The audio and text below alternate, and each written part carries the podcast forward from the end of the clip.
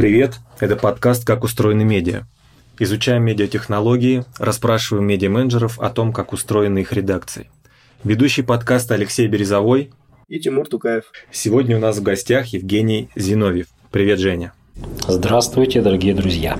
Евгений – экс-главред газеты «Ревдинский рабочий» и ряда крупных интернет-проектов. Но сегодня мы расспросим Евгения про его работу именно в газете «Ревдинский рабочий». Два слова о газете. Женя возглавил издание в 2017 году, и вскоре газета стала культовым изданием. Прежде всего из-за своих обложек, но и не в последнюю очередь из-за содержание, которое стало резко отличаться от э, того, что мы обычно видим в унылой региональной прессе. Поэтому мы хотим расспросить Женю о его опыте, о том, как удалось сделать региональное издание выдающимся. Ну что, Женя, расскажи, э, как ты попал в Ревдинский рабочий?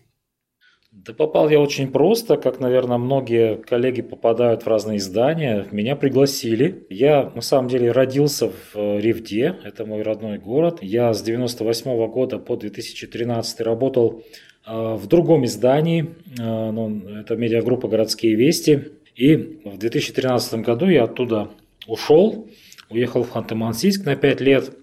И потом меня пригласили вот в конкурирующее издание для того, чтобы я провел его реформы.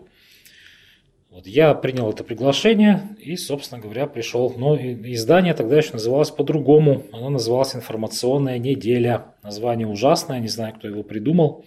И поэтому самая первая мысль, которая у меня возникла, придя в это издание, это провести его ребрендинг. Вот. И, собственно, так мы и поступили, примерно через два года, переименовав это издание в «Рединский рабочий». А почему тебя позвали? Почему газета потребовала ребрендинга и нового главреда? На тот момент, как я понимаю, у газеты было два выхода. Либо закрываться совсем, либо что-то пытаться с собой делать. Собственник э, решил не закрывать газету, потому что в газете есть коллектив, в газете есть люди, у которых семьи, ипотеки и все такое. И собственник – это Среднеуральский медиплавильный завод – он, в принципе, как предприятие достаточно социальное, принял решение все-таки попытаться что-то с этой газетой сделать. Просто потому, что ну, нехорошо закрывать э, издание, где работают живые люди. И поэтому э, пригласили меня. Почему именно меня? Ну, вероятно, потому что я на тот момент действительно хотел уехать из Ханты-Мансийска э, и уже начал искать э, проект, в который бы мне войти. И вот тут-то меня и подхватили.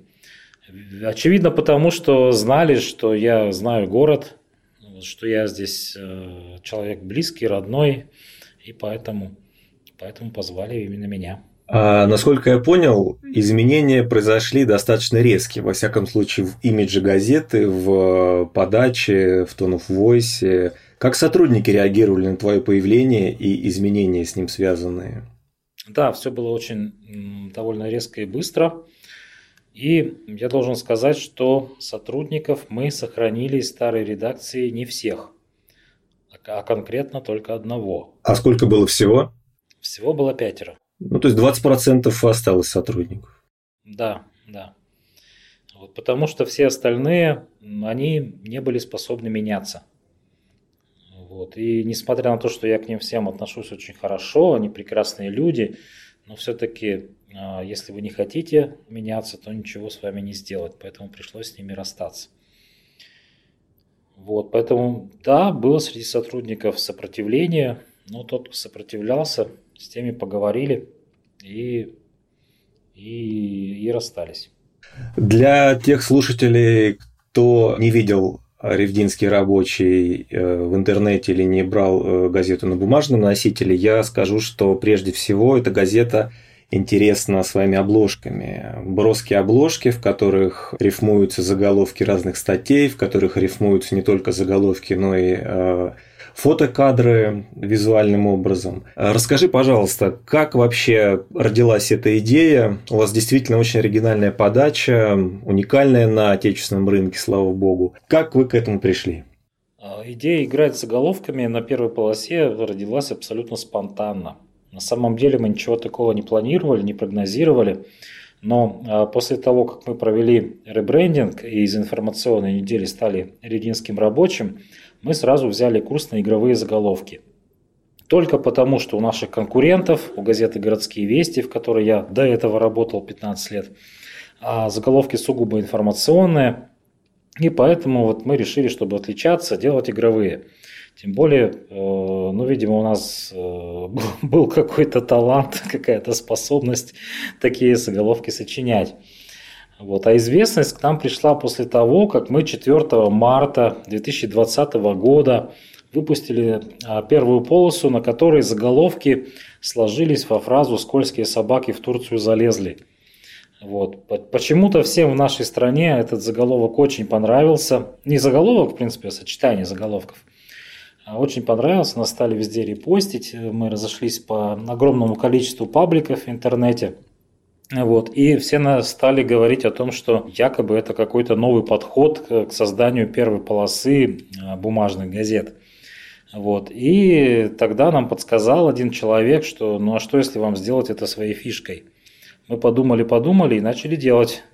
И вот получается с начала марта 2020 года вот Ревдинский рабочий начал над своей первой полосой работать более скрупулезно и уже э, придумывать э, конкретно какие-то месседжи, которые бы эта первая полоса несла своим читателям, ну, помимо сугубо информационной составляющей. А скажи, не было у тебя ощущения, что обложки, что форма затмевает содержание? что обложки, которые обсуждают не только медийная тусовка, но и за ее пределами, затмевают пользу, которая может нести издание. Да, безусловно, было, и оно на самом деле есть до сих пор.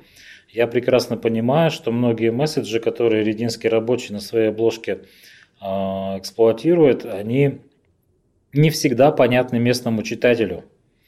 Например, вот э, у нас в августе вышла обложка, где был заголовок «Много-много-много-много-много огня, и нам нужен хороший русский дождь, теперь это важная история».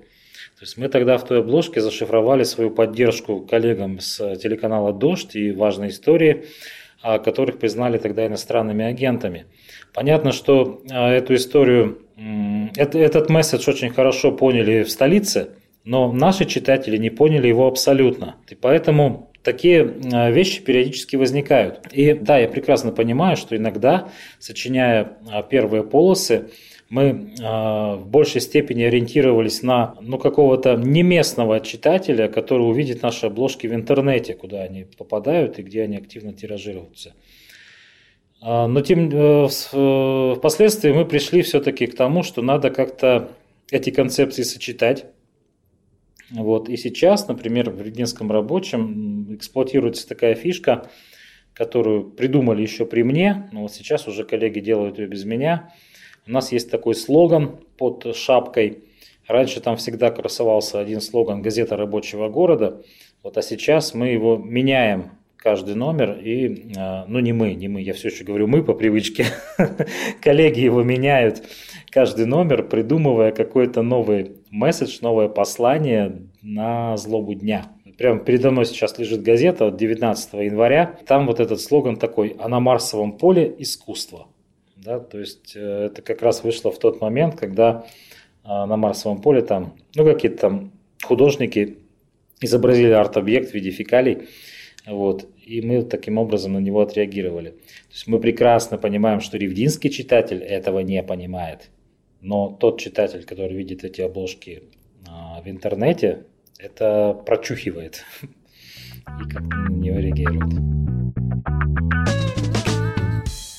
А давай теперь попробуем про процессы и циферки поговорить. Вот первое, что хотел понять, вот смотри, а, Ревдинский рабочий получается, ну, в какой-то степени корпоративное издание, за ним стоит а, какая-то компания.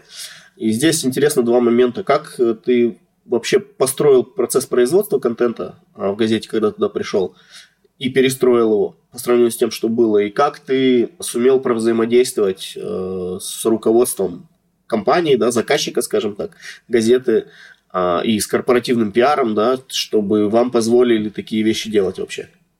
А, ну, прежде всего, Ревдинский рабочий – это не корпоративное издание. То есть оно в такой же степени корпоративное издание Среднеуральского медиплавильного завода, в какой степени радиостанция «Эхо Москвы» корпоративное издание «Газпрома». Вот ровно в такой же степени. То есть да, есть собственник, а, да, этот собственник металлургическое предприятие, градообразующее предприятие, но тем не менее у этой газеты совершенно отдельное юридическое лицо, и она имеет статус городского издания. То есть э, по закону о СМИ собственник не имеет права вмешиваться в... Вы сейчас назвали так много разных должностей, которых у нас просто-напросто не было никогда и нет до сих пор. Понимаю, что это несколько нетипичная, наверное, ситуация для современного российского медиарынка, но тем не менее в нашем случае удалось так сделать.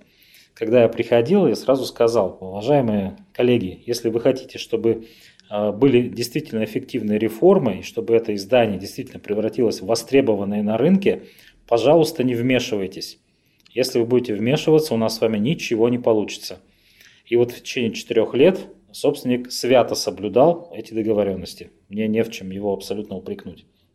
И вот э, поскольку мне был дан полный карт-бланш на изменения, то вот нам и удалось все это сделать. А как вообще выстроил ну, работу над контентом при новой системе, процессы, там, взаимодействия с журналистами, там, может быть, с редакторами направлений, с иллюстраторами и так далее? То есть, э, как перестроил редакцию? Пришлось ли делать что-то более модное? Там?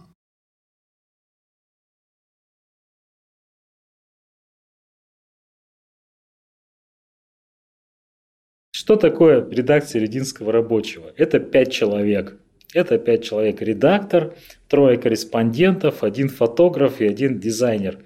То есть там нет такой ситуации, что надо как-то выстраивать процессы, какие-то там графические дизайнеры, какие-то там ответственные секретари или еще кто-нибудь. Ничего такого. СММщики, не дай бог. Вот ничего такого нету. Поэтому есть просто команда из пяти дружных человек – которые каждый день собираются на планерке и решают, чем они сегодня удивят читателя. И распределяют между собой, кто что делает. Вот, собственно, и все, все процессы. То есть управлять таким коллективом, с одной стороны, очень просто, потому что ну, не надо выстраивать никакие редакционные процессы, достаточно собрать вот эту вот дружную команду и вместе нормально поговорить. С другой стороны, немножко сложно, потому что каждому а, сотруднику нужно найти свой подход, нужно его замотивировать, заинтересовать и действительно вот эту вот команду спаянную, любящую друг друга создать. Не всегда это и не, все, не у всех получается, но в нашем случае получилось. И на одном тренинге, помню, не тренинге, а на лекции, которую я а, проводил для коллег в одном из регионов – один из слушателей прямо так и сказал, так все с этим рединским рабочим понятно, у них просто команда классная собралась. Вот и все. Поэтому все секреты только здесь. Небольшая команда заинтересованных людей, которые хорошо относятся к друг другу и которым нравится то, что они делают. Вот и все. Жень, когда я смотрел э, соцсети и э, бумаг, бумажный носитель рединского рабочего, я видел, что содержание отличается – вот расскажи, э, по какому принципу, куда попадает, в какой канал попадает какая информация, и что оказывается в итоге в принте? Ну, я начну издалека, да. То есть, когда только-только я пришел в это издание, редакция существовала как классическая газетная. То есть сначала все корреспонденты пишут свои материалы в газету, газету верстают, газету сдают, газета в среду выходит, после этого начинают газетные материалы выкладывать на сайт выкладывают на сайт, после этого они их начинают ссылочками вбрасывать в соцсети, ну и так далее. А, сейчас, конечно же, все это абсолютно перестроено, все это не так. И все строится от обратного. То есть как только происходит, как только нам становится известна какая-то новость, она тут же должна появиться в телеграм-канале, но в течение там, первых двух-трех минут. Потом уже делаются какие-то подробности на сайт, и вот уже тогда ссылочки с этого сайта расшариваются в социальные сети, э, ВКонтакте, в Одноклассники, там, в Facebook и так далее. Вот. И, и уже когда приходит время верстать газету, тогда все, что мы наработали в онлайне, все это собирается воедино, все это переупаковывается – и создается вот э, уже печатное издание. То есть, если раньше э, газета это было место, где новость начинала жить, Сейчас газета это новость, где э, сейчас газета это место, где новость умирает. То есть все переставлено как бы с ног на голову по сравнению с тем временем, когда все было это не так. Поэтому сейчас, да, социальные сети, они живут онлайн. Нам набрасывают разные новости, мы публикуем активно предложку, когда люди нам что-то пишут, мы там правим ошибки, одобряем публикации. Поэтому в нашей соцсети это полноценные паблики. Наш телеграм-канал это Breaking News, где появляется все самое срочное. Ну и, соответственно, наш сайт – это хранилище информации, ну и, соответственно, наша газета – это ее так называемый материальный след, ну и некое творческое высказывание на первой полосе. А подскажи, пожалуйста, за какими показателями вы следили в газете? Да, я говорю не только о метриках, там, каких-то охватных, или там сколько выпусков там кто-то покупал, например, или там сколько, какая часть тиража расходилась, возвращалась обратно, но и какие-то, может быть, внутренние, редакционные, относящиеся к процессам, скорость выпуска и так далее. Здесь на самом деле мне нечего сказать, чего-то нового, все достаточно традиционно. То есть, конечно же, всегда собственник ставил задачу там, набрать подписку бумажной газеты, набрать розницу, а, набрать э, количество подписчиков, э, набрать охваты. Поэтому ну, ничего такого нового я здесь вам не скажу. Чего-то такого мы не придумали. Э, конечно, после того, как Ревдинский рабочий стал известным и его обложки стали расходиться по социальным сетям, для нас стало таким неофициальным показателем, наверное, тот факт, сколько нас пабликов расшарили. Но э, как бы в KPI ни в какой это не входило, конечно же. Это был просто такой приятный бонус.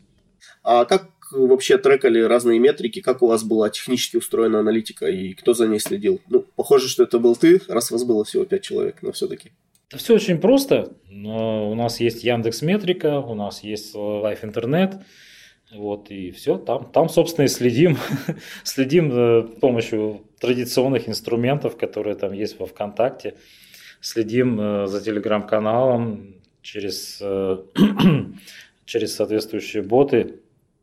И все традиционно на самом деле. Ничего здесь такого нет прорывного, свежего. А по принту что отслеживали и как? По принту, да, конечно же, мы отслеживали всегда продажи, отслеживали подписку и отслеживали, безусловно, деньги, которые поступают от рекламодателей. А одно время была такая история, что я сам лично развозил газету по точкам продаж на своей машине и просто-напросто следил за тем, как она продается в той или иной точке, пытался там мотивировать а, продавцов в этих точках нашу газету продавать. Вот. Это дало определенное определенный результат. У нас розничные продажи в 2020 году подскочили на 25%. Вот. На подписке пока, к сожалению, у нас роста никакого не было и нет. Но то, что нам удается подписку удерживать в тех цифрах, которые были 4 года назад, то есть 4 года, 4 года мы удерживаем подписку в одинаковых цифрах. То есть она не падает, слава богу. И уже это мы считаем своим достижением, потому что когда я в 2017 году приходил на этот проект, то рост печатного тиража – это то, что я отказывался обещать собственнику, потому что это не входит ни в какие рамки, не входит ни в какие тренды нашей отрасли. Вот поэтому, да, я сказал, что что хотите от меня требуйте, посещаемости на сайте, роста а, охвата в социальных сетях и так далее, но роста печатного тиража я вам не гарантирую. Вот. И то, что его удается удерживать а, в тех цифрах, которые были 4 года назад, я, в принципе, считаю своим достижением. Да, с учетом того, что относительные цифры по рынку постоянно снижаются, за исключением у вас, может быть, там коммерсант, я не знаю, по крупнику еще, по коммерсанту просто есть информация, что это относительно стабильная величина, это действительно лучше рынка. Скажи, пожалуйста, а издание было окупаемым? Нет. То есть вы оставались на дотационной модели все это время? Да. Окей. А подскажи твое мнение, раз уж мы заговорили про принт. Насколько вообще бумажная пресса нужна в современном мире? Ну, давай э, ограничимся рамками России. Нужна бумажная пресса или локальные медиа могут э, ограничиваться онлайн-каналами? Я считаю, что могут ограничиваться онлайн-каналом сегодня. но бумажная пресса в некоторых э, абсолютно вот таких локальных территориях типа Ревды, она пока еще нужна, потому что сохраняется достаточно большое количество людей, которые привыкли к именно такому способу потребления информации. Конечно, мы понимаем, что в основном это пенсионеры, а, люди пожилые, но тем не менее их еще много. Вот, в отдельно взятой ревде у нас сейчас подписка примерно 3,5 тысячи экземпляров. И вот, э, соответственно, умножаем на 3, поскольку считается, да, что один выпуск считает примерно 3 человека. Ну, то есть примерно 10 тысяч человек вот в отдельно взятой ревде. Ну, то есть это где-то процентов 20 от населения, они до сих пор потребители печатной прессы. Вообще у меня есть на этот счет совершенно вот э, такое личное восприятие. Когда я делал газету «Рединский рабочий», я представлял своего папу перед глазами. У меня папе 70 лет, он, у него нет смартфона, он не ходит в интернет, его нет ни в одной социальной сети, он читает газеты. Вот, и поэтому, когда я делал газету, несмотря на то, что мне это уже не очень нравилось, может быть, меня это как-то отвлекало от digital, а, но тем не менее я представлял, блин, вот там же мой папа. Ну, если я сейчас упрусь в интернет, он же ничего не получит. И поэтому, поэтому, делая газету, я представлял себе его и понимал, что пока мой папа жив, можно делать печатную прессу, и у нее будет свой читатель. Слушай, это выглядит разумным, но давай свяжем это с э, монетизацией медиа. Такая возрастная аудитория – у нее определенный круг интересов, да? Учитывали ли вы интересы этой аудитории, сегмента аудитории с одной стороны, а с другой стороны, не было ли это причиной того, что вы так и не вышли на окупаемость и остались в дотационной модели? Может быть, если вы бы отказались от этого сегмента, то и удалось бы улучшить свой имидж в глазах рекламодателей и иметь больше охваты в онлайне, из-за этого выйти на окупаемость. Так, давай пофантазируем. Я полностью согласен, что если бы мы отказались от принта, мы бы вышли на самоокупаемость. Это точно. Вот. Но собственник единского рабочего ставит другие задачи. Он пока готов вкладывать в то, чтобы был принт, чтобы он жил, существовал, чтобы пенсионеры, в том числе ветераны предприятия, получали свою газету и были при этом довольны. Вот, то есть собственник в это вкладывает, ну и я выполнял задачи собственника в этом случае. Если бы это был чисто мой бизнес, конечно, я бы бумагу закрыл. Я бы даже сайт бы закрыл. Я бы работал только в социальных сетях, оставил бы трех-четырех сотрудников, и нам бы хватало на хлеб с маслом. А что было бы тогда точкой сборки? Почему можно отказаться от сайта? Почему отказаться от сайта? Ну, на самом деле от него можно и не отказываться. Просто это была бы некая лишняя работа, потому что прежде всего э, сайт тоже ничего не приносит на местном уровне. Вот у нас сейчас э, сайт не зарабатывает. То есть люди туда ничего не заказывают, никакую рекламу. Он просто ну, у нас, э, я все еще говорю у нас, он все еще, да, он выполняет функцию именно хранилища, то есть куда мы кладем какие-то большие материалы для того, чтобы они там были, чтобы их там можно было оттуда вытащить, расшарить, потом почитать когда-нибудь потом, найти поиском и так далее. В социальных сетях все это сделать гораздо сложнее. А, вот, но монетизация в онлайне – это исключительно социальные сети. Поэтому если речь вести о бизнесе, то, конечно, я бы вот закрыл бы все лишнее, социальные сети бы оставил и жил бы припеваючи. Окей, okay. то есть получается выходу на самоокупаемость помешала социальная ответственность? Возможно, но на самом деле такой задачи, как выход на самоокупаемость, передо мной никто и не ставил. То есть, конечно, задачи ставились Э, насчет того, что надо там зарабатывать, надо там сокращать разрыв между дотацией и расходами и так далее. Вот. Но такой прямо конкретной задачи выйдите в ноль, вот, вот ее не было. Но я слышу от э, разных знакомых и вот из гильдии издателей, э, как это «Выйти на Волгу, честь тон раздается». В общем-то, многие региональные медиа озабочены поиском модели монетизации. Вот на твой взгляд, региональным медиа, куда и бечь? Какие модели монетизации использовать? Можно использовать. идти, идти в социальные сети, безусловно. В социальных сетях сейчас э, все, вот, э, развиваться там. А во многих региональных медиа я сейчас наблюдаю совершенное непонимание того, как работают социальные сети. То есть, э, казалось бы, все, все уже давным-давно понятно и разжевано, но тем не менее куча коллег до сих пор свои паблики ВКонтакте используют просто для публикации ссылок на свой сайт. То, что там никто этого не читает, не смотрит, социальная сеть все пессимизирует, и даже если они там себе накрутили искусственно 10-20 тысяч подписчиков, а, у них все равно охваты там 200-300 человек. Вот. И они а, откровенно не понимают, почему так.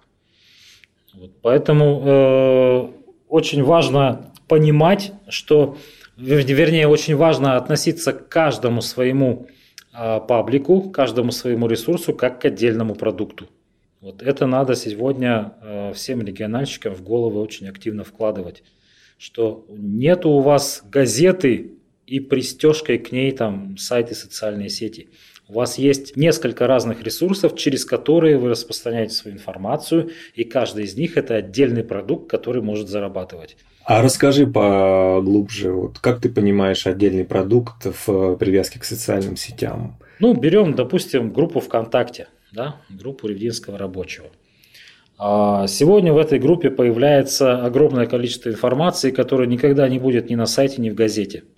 То есть мы э, э, раскручиваем эту группу как э, городской паблик, как средство общения, куда люди могут сами что-то написать, могут свой контент закинуть.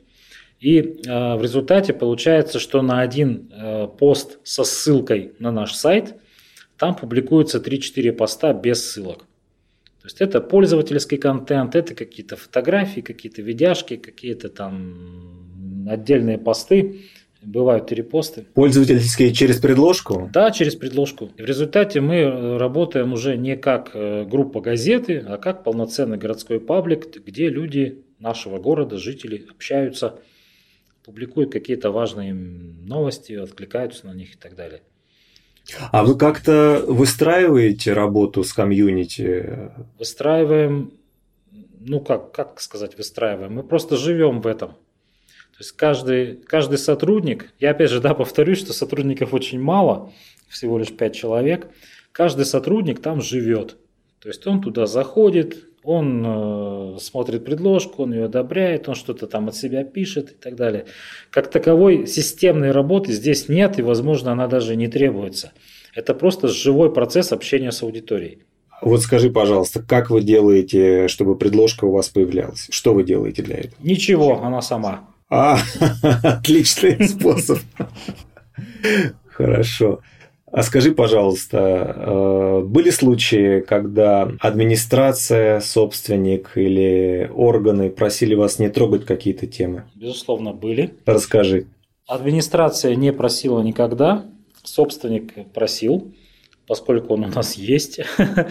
Э, и бывают какие-то ситуации, когда ну, какие-то вещи он просит а, не то чтобы не трогать, но, допустим, взять комментарий еще у кого-нибудь, для того, чтобы это прозвучало, может быть, не слишком жестко. Вот такие вот ситуации бывали, безусловно. Вот. Конечно, мы все прекрасно понимаем, что если наш собственник градообразующее предприятие, то мы весьма и весьма ограничены в возможностях его критики. Ага. А было за что критиковать? Всегда есть кого и за что критиковать. Но сейчас, конечно, стало немножко меньше таких поводов, потому что Раньше завод собственник Рединского рабочего очень сильно долбили за э, экологию. Вот примерно 10 лет назад они провели очень мощную модернизацию, и э, благодаря чему экологическая обстановка очень сильно улучшилась в городе, поэтому таких э, поводов стало гораздо меньше. А вот, но тем не менее такие истории остаются, и надо отдать должное собственнику, он не замалчивает их, то есть никто не говорит, что об этом не пишите вообще. Такого нет. Все говорят, э, дескать, не забудьте взять у нас комментарий, что, собственно говоря, и само собой разумеется. Слушай, ну давай, чтобы э, ситуация не была такой уж благостной, э, расскажи какой-нибудь реальный случай из жизни, когда вы что-то написали, и это кому-то дико не понравилось.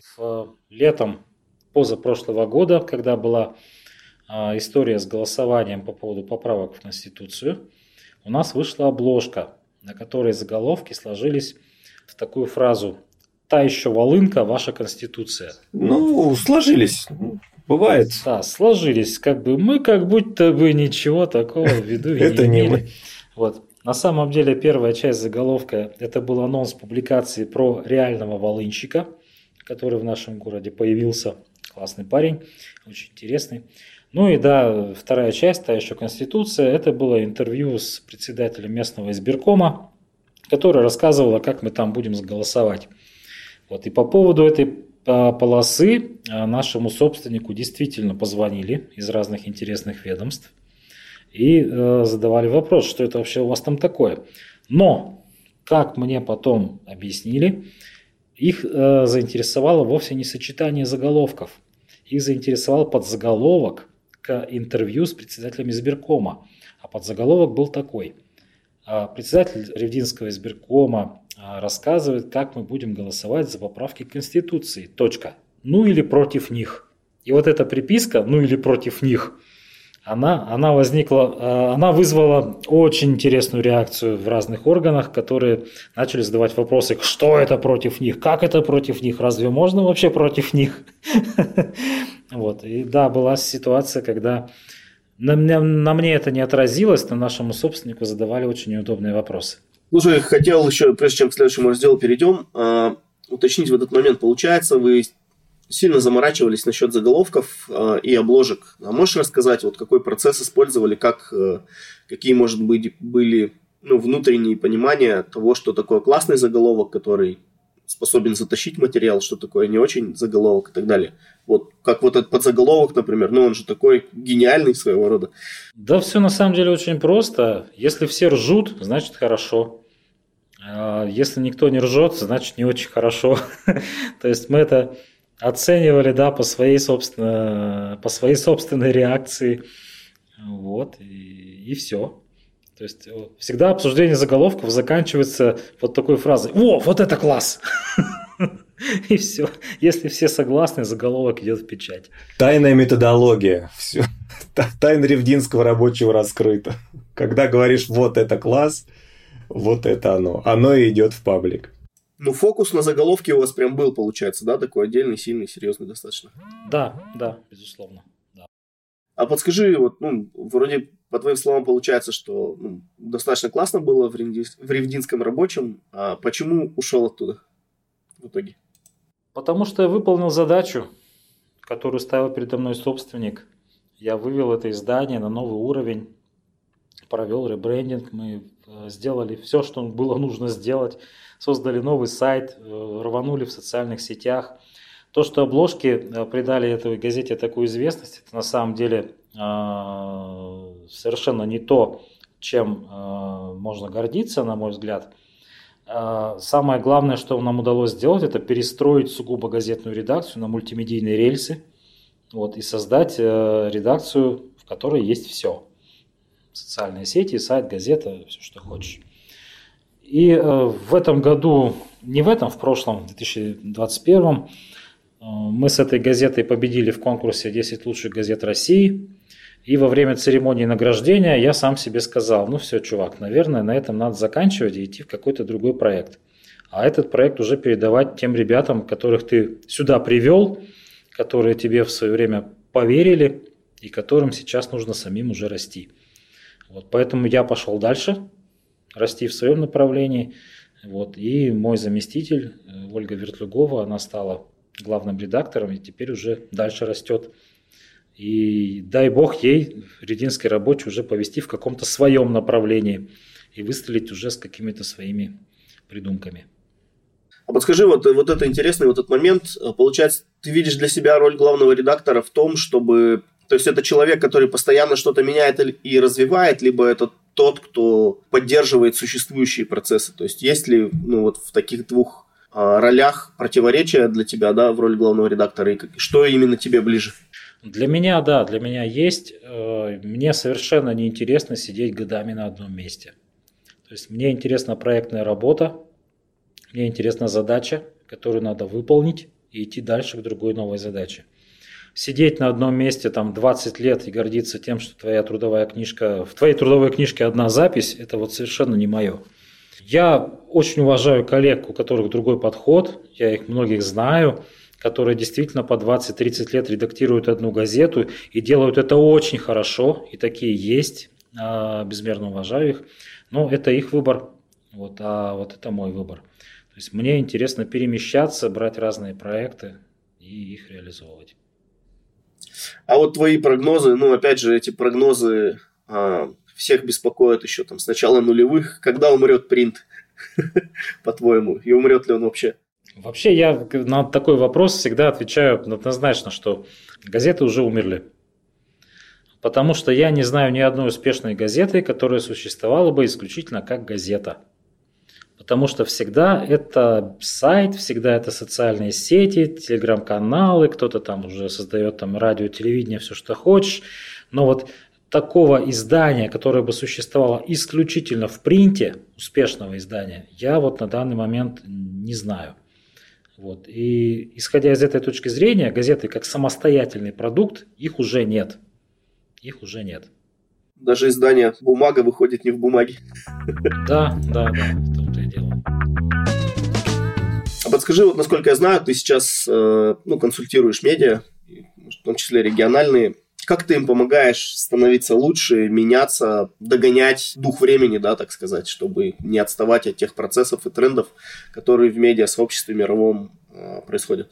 Я это делаю всегда по запросу, никому ничего не навязываю. Просто я, уйдя из Рюдинского рабочего, я заявил, что я теперь медиаконсультант, и меня можно приглашать, у меня можно что-то спрашивать. Вот. И пока что отбоя нет. Я буквально каждую неделю кого-то консультирую. У всех абсолютно разные запросы. Кого-то по социальным сетям, кого-то по модели издания.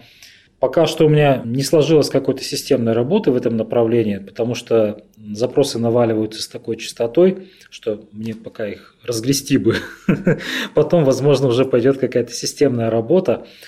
А, но вообще я бы хотел на данный момент набрать э, какой-то пул редакций на сопровождение. Сейчас есть э, три редакции, которые хотели бы со мной посотрудничать в долгосрочном режиме, а, чтобы я их консультировал ну, буквально еженедельно. А, оценивал их издания, их социальные сети, их сайты и выдавал какое-то бы экспертное заключение там, им раз в неделю. Вот, мы с ними сейчас проговариваем все эти условия, вот, и я думаю, что будем эффективно работать. Ну, а подскажи, то есть, получается, региональные издания готовы платить деньги консультантам, и у них есть какое-то понимание того, что им надо меняться? То есть, откуда это вот все берется, и откуда они берут деньги на то, чтобы нанимать консультантов? Честно скажу, не знаю, откуда они берут деньги, наверное, из своих бюджетов. А, ну да, да, у них есть, такое, есть такая потребность. И таковых довольно много. То есть люди, а, несмотря на то, что делают порой такие газеты, на которые взглянуть э, страшно без слез, они, тем не менее, прекрасно понимают, что им нужно меняться. И я, глядя на них, э, вижу, что их, э, их учредители, как правило, это местные администрации, просто-напросто законсервировали вот в их маленьких районах, не дают им никуда выезжать, не позволяют им учиться – вот и поэтому, поскольку у меня расценки не больно-то высокие, они с удовольствием реагируют вот на мое предложение и обращаются ко мне. Я никому в этом плане не отказываю. А на самом деле, да, это видно, что много в нашей стране редакций, которые хотят меняться, которые понимают, что что-то у них идет не так, а, но они просто не знают, как это сделать. Вот. А денег на супердорогих консультантов, которые там за один а разговор берут 30-40 тысяч, у них, конечно, нет. Подскажи, если бы ты теперешний, да, вот со всем своим бэкграундом, пониманием, багажом вернулся вот в начало истории с ревнинским рабочим и снова бы начал его менять, да? То есть, если бы тебя теперешнего туда пригласили, тогда ты что-то сделал бы по-другому и на какие бы моменты, может быть, обратил больше внимания и так далее? Ну, каких-то таких э, глобальных вещей здесь нет. Нет. Я считаю, что в целом мы все сделали правильно. А, все в целом сделали хорошо. И здесь надо понимать, что мы в нашем маленьком городе нашей маленькой территории весьма-весьма ограничены в кадрах. А, конечно, можно было бы сделать еще больше, если бы были какие-то супер-пупер крутые кадры здесь. Но мы вынуждены работать с теми людьми, которые есть. И мотивировать на изменения именно тех людей, которые тут рядом с нами. Вот. Поэтому здесь э, сложно говорить о том, чтобы мы могли сделать такого, чего, бы не, чего не сделали. Сделали все, что могли сделать в наших условиях, я бы так сказал. Женя, давай поговорим про тебя лично, как человека. Скажи, пожалуйста, какое у тебя хобби? Самое главное хобби – это, пожалуй, автопутешествие. Какой самый далекий город, в котором ты был? На машине. Вот я не знаю, что дальше. Э, либо это Трабзон в Турции, либо это Ереван.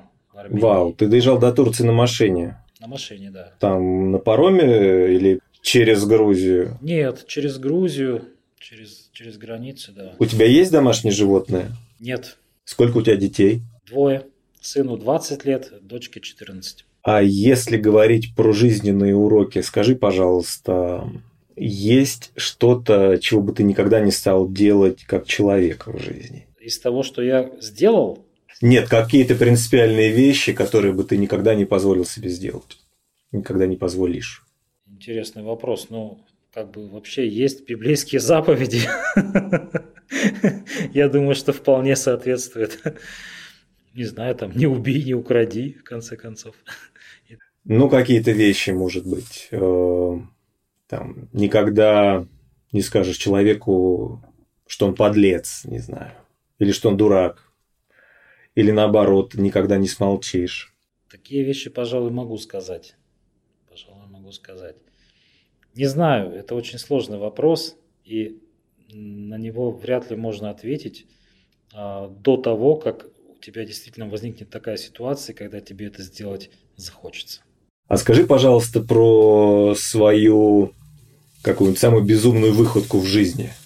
Безумная выходка в жизни, моя самая, это когда я вышел из, из автобуса за девушкой. И что стало с этой девушкой? Я на ней женился. Я ждал этого ответа. Это прекрасно, Жень. Это прекрасно. А скажи тогда, кого ты читаешь из медийщиков? На кого ты подписан из мира медиа? Зачем следишь? Кого бы ты рекомендовал слушателям нашего подкаста? Я слежу за разными, э, за разными СМИ, которые принято в нашей э, отрасли называть либеральными. Это «Медуза», иностранный агент, там, не знаю, надо ли добавлять все эти вот вещи в вашем подкасте. Да, наверное, надо. Которые да, надо добавлять. Да, да. Иностранный агент. Вот. А, новая газета, безусловно, к ней пока еще не надо ничего добавлять, слава богу.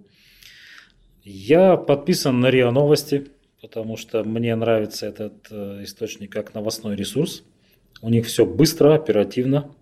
Я подписан на... Что еще там подписан? Подписан, не знаю, там на канал Алексея Венедиктова, постоянно слушаю «Эхо Москвы». У меня в радио всегда «Эхо Москвы» э, настроено. И в телеграм-канале тоже, тоже Венедиктова постоянно читаю. А, я подписан на Олега Кашина – Просто потому, что он тоже подписан на меня, и мы читаем с ним друг друга вместе. А вот.